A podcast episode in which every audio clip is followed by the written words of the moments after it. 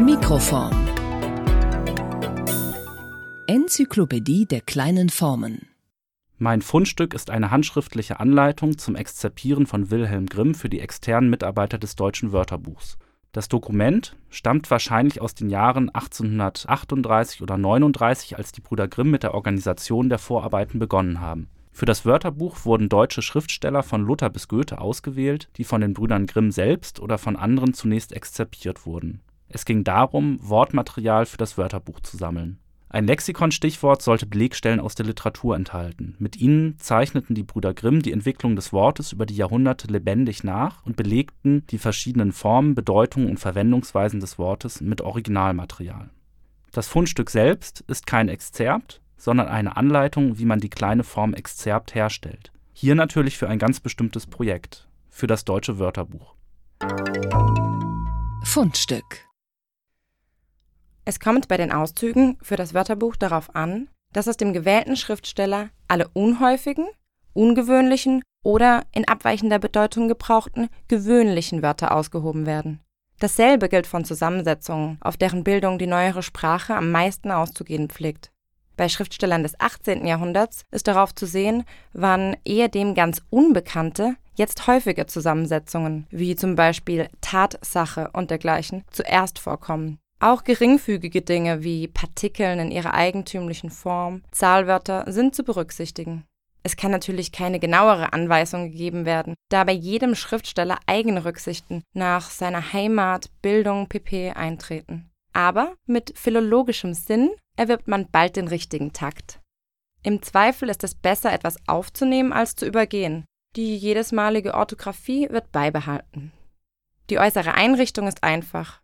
Auf Duodezblättchen von gleicher Größe wird das Wort oben hingeschrieben, dann die ganze Phrase darunter gesetzt, aus welcher der Sinn vollständig erhält, damit bei der Ausarbeitung nicht nötig ist, die Stelle nochmals nachzusehen. Teil und Pagina des Werks werden genau zitiert. Die Probeblätter werden dies alles deutlich machen. Wilhelm Grimm Etymologie Möchte man die Etymologie des Wortes Exzerpt angeben, dreht man sich im Kreis. Ohne Exzerpte keine Etymologie.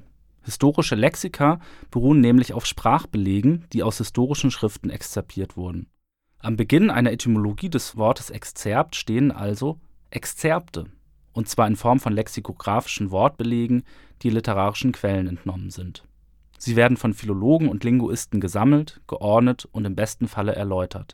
Die Neubearbeitung des deutschen Wörterbuchs definiert das Exzerpt als Auszug bzw. Notiz aus einem Schriftstück oder mit der Vorlage übereinstimmende Abschrift einzelner Textpassagen und zitiert den ersten frühneuhochdeutschen Beleg aus einer Schrift des Nürnberger Ratsschreibers Lazarus Spengler von 1530 Wilhelm Grimm verwendet in seiner Anweisung für Exzerptoren nicht das aus dem Lateinischen stammende Fremdwort Exzerpt, sondern die deutsche Lehnübersetzung Auszug. Wie Auszug ist auch Exzerpt ein Substantiv, das von einem Verb abgeleitet wurde. Schriften ausziehen bzw. exzerpieren ist zunächst einmal eine Tätigkeit, genauer eine philologische Praxis, an deren Ende die kleine literarische oder wissenschaftliche Form Exzerpt steht Zugrunde liegt das lateinische Verb excerpere, das so etwas wie herauspflücken bedeutet, und zwar in einem ganz konkreten Sinn. In einer Satire des Horaz zum Beispiel werden Kerne aus dem Apfel exzerpiert. Schon in der Antike wird das Verb metaphorisch auf die gelehrte Tätigkeit übertragen. Man exzerpiert aus Schriften. So ist das Wort bei Cicero, Livius und anderen belegt Plinius der Ältere zum Beispiel war bekannt für sein exzessives Exzerpieren von Büchern aller Art und hinterließ seinem gleichnamigen Neffen 160 Bände mit Exzerpten. Im Lexikon Thesaurus Linguae Latine stehen sehr viele Belege für das Verb excerpere, auffällig wenige für das Substantiv excerptum. Der späteste Beleg steht bei Isidor von Sevilla an der Schwelle zum Mittelalter. In Isidors Enzyklopädie nimmt das Exzerpt eine herausragende Stellung ein es ist die Nummer eins unter den drei Arten von literarischen Werken. Als erstes nennt Isidor das Exzerpt, als zweites die Predigt und als drittes das Buch. Gebrauchsroutinen Bei Isidor ist das Exzerpieren eine philologische Technik. Er verwendet das Exzerpt synonym zu dem griechischen Wort scholion, zu Deutsch die Scholie. Im Exzerpt werden obskure oder diffizile Textstellen kurz und bündig zusammengefasst, schreibt Isidor wörtlich. Aber was heißt obskur oder diffizil? Exzerpte sind subjektiv. Philologen oder Literaten exzerpieren nach bestimmten Kriterien, seien diese vorgegeben oder selbst gewählt. Die Auswahl der auszuziehenden Textstelle ist jedenfalls Sache des Exzerptors. Wenn es bei Isidor obskure oder diffizile Textstücke sind, die exzerpierend kommentiert werden, sind es in Wilhelm Grimms gerade gehörte Anweisung unhäufige, ungewöhnliche oder in abweichender Bedeutung vorkommende Wörter eines Schriftstellers, die für das Grimmsche Wörterbuch exzerpiert werden sollen. Diese Maßgabe ist deswegen einigermaßen verwunderlich, da große allgemeinsprachliche Wörterbücher einen möglichst allgemeinen, durchschnittlichen Überblick über den Wortschatz einer Sprache geben und nicht nur Ungewöhnliches erfassen sollten. In der Statistik würde man deshalb von einer systematischen Verzerrung, von einem Bias sprechen. Es wäre zu erforschen, ob die Geschichte des Exzerpts nicht eigentlich eine Geschichte der Tradierung des Ungewöhnlichen ist. Exzerpte sind meistens klein, wie die Kerne aus Horazens Äpfeln. Größere bzw. längere Exzerpte würde man eher Abschriften oder Kopien nennen. Wilhelm Grimm verlangt Belegzettel im relativ kleinen Duodezformat. Auf solch einen Zettel, etwa in der Größe eines heutigen Reklamheftes, sollte der Exzerptor das betreffende Wort schreiben und die Phrase darunter setzen, aus welcher der Sinn vollständig erhält, wie Wilhelm Grimm schreibt. Je nach Gebrauch darf ein Exzerpt also nicht zu kurz sein, da es aus dem Kontext isoliert womöglich nicht mehr verstanden werden kann. Andererseits erlaubt die Kürze des Exzerpts und das kleine Format der Zettel ihre Versendung, Sammlung und alphabetische Ordnung. Die Funktion des exzerpierten Wortes im Grimmschen Wörterbuch ist die des Belegs.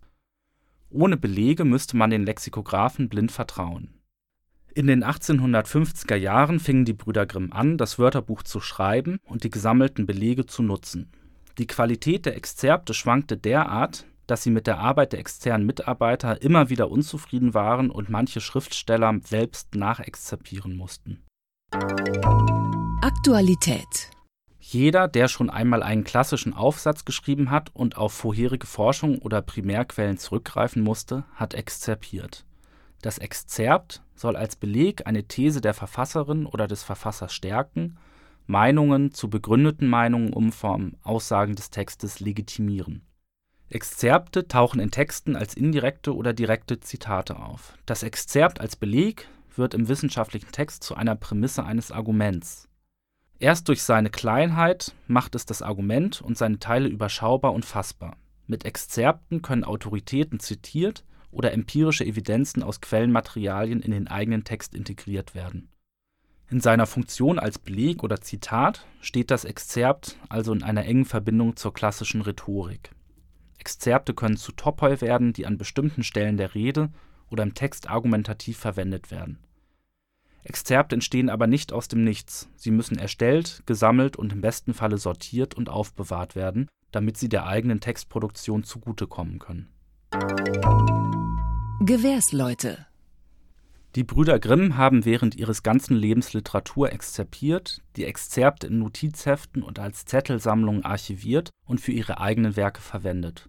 Von ihrer Exzerptarbeit zeugen mehr als 60 Notizhefte und etwa 160 Zettelsammlungen mit zum Teil mehreren hundert Zetteln. Man kann sagen, das Exzerpt ist der private, nicht sichtbare Teil literarischer Arbeit. Exzerpte stehen genau zwischen den Texten, denen sie entnommen sind, und den Texten, die mit ihrer Hilfe geschrieben werden. Diese Dreiteilung spiegelt sich auch im Titel der pädagogischen Schrift Anweisungen für Jünglinge zum eigenen Arbeiten, besonders zum Lesen, Exzerpieren und Schreiben von Christoph Meiners aus dem Jahr 1791 wieder, als die Brüder Grimm noch Kinder waren. Man solle beim Lesen die merkwürdigen Gedanken und Fakta, die man findet, auszeichnen, so Meiners. Man solle bei jedem Buch eine Bleifeder und einen Streifen weißen Papiers in Bereitschaft haben, aber man exzerpiere nie beim Lesen selbst. Man unterbricht dadurch auf eine unangenehme Art die Aufmerksamkeit und den Faden der Meditation, wie er weiterschreibt. Für Meiners ist Exzerpieren eine Art geistiges Workout, mit dem man die eigene Auffassungsgabe stärkt und sich durch effektives Arbeiten Zeitvorteile gegenüber Konkurrenten verschafft. Er erklärt, wie man exzerpiert, aber nicht was.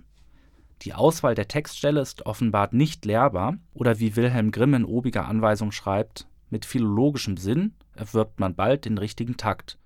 Eine genauere Anweisung könne er natürlich nicht geben.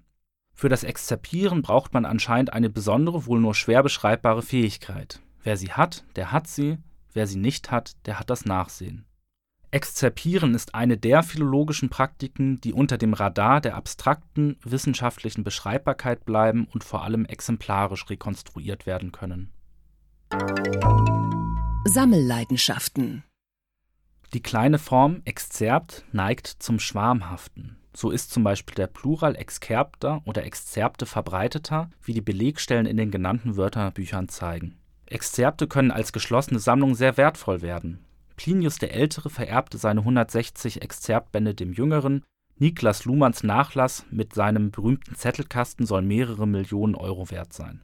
Der zahlenmäßige Anstieg der Einzelexzerpte ruft das Problem der Ordnung auf. In der frühen Neuzeit wurden noch vorstrukturierte Exzerpthefte verkauft, in denen Leser ihre exzerpierten Textstellen nach den Kategorien der gottgegebenen Weltordnung eintragen sollten. Ein Beispiel dafür ist das Buch Locorum Communium Tituli von John Fox aus dem Jahr 1557. Im 18. Jahrhundert individualisierte sich die Exzerpierkunst. Bekannte Exzeptoren sind zum Beispiel Winkelmann oder Jean Paul. Die Brüder Grimm exzerpierten individuell, nach selbstgewählten Kategorien und nach Maßgabe ihrer wissenschaftlichen Projekte. Der Beleg aus Originalquellen war in der ersten Hälfte des 19. Jahrhunderts ein Faktor wissenschaftlicher Ausdifferenzierung Wer korrekt aus Originalquellen zitierte und seine Thesen belegte, konnte im neuen Paradigma der historisch-kritischen Wissenschaften mitspielen. Der routinierte Exzerptor war klar im Vorteil. Jakob Grimm zum Beispiel legte Verweise zu verwandten Themen in jeweils anderen Exzerptheften an und erschloss seine Materialien mit Registern. Einen einmal erfassten Quellenbeleg konnte er je nach wissenschaftlicher Fragestellung in ganz verschiedenen Publikationen verwenden, sei es in seiner deutschen Grammatik, in einer literaturgeschichtlichen Abhandlung oder in einem Wörterbuchartikel. Grimms Sammelsystem war dynamisch und flexibel. Seine Exzerptsammlungen wurden mit den Jahren immer umfangreicher. Die kleine Form Exzerpt ist eine der Grundlagen seiner wissenschaftlichen Leistungsfähigkeit. Jakob Grimms effektives Ordnungssystem beruht auf einer ausgefeilten philologischen Topik. Sie hörten Philipp Kraut über das Exzerpt. Das Textbeispiel wurde gelesen von Jule Anna Herrmann. Redaktionelle Betreuung Marie Czarnikow, Schnitt Florenz Gilli. Mikroform. Der Podcast des Graduiertenkollegs.